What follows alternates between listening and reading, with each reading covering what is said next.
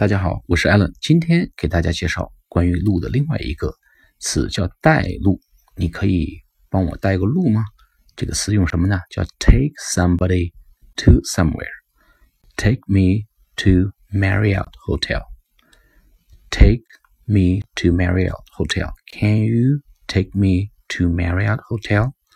I'm a stranger in this neighborhood, and and I'm getting lost.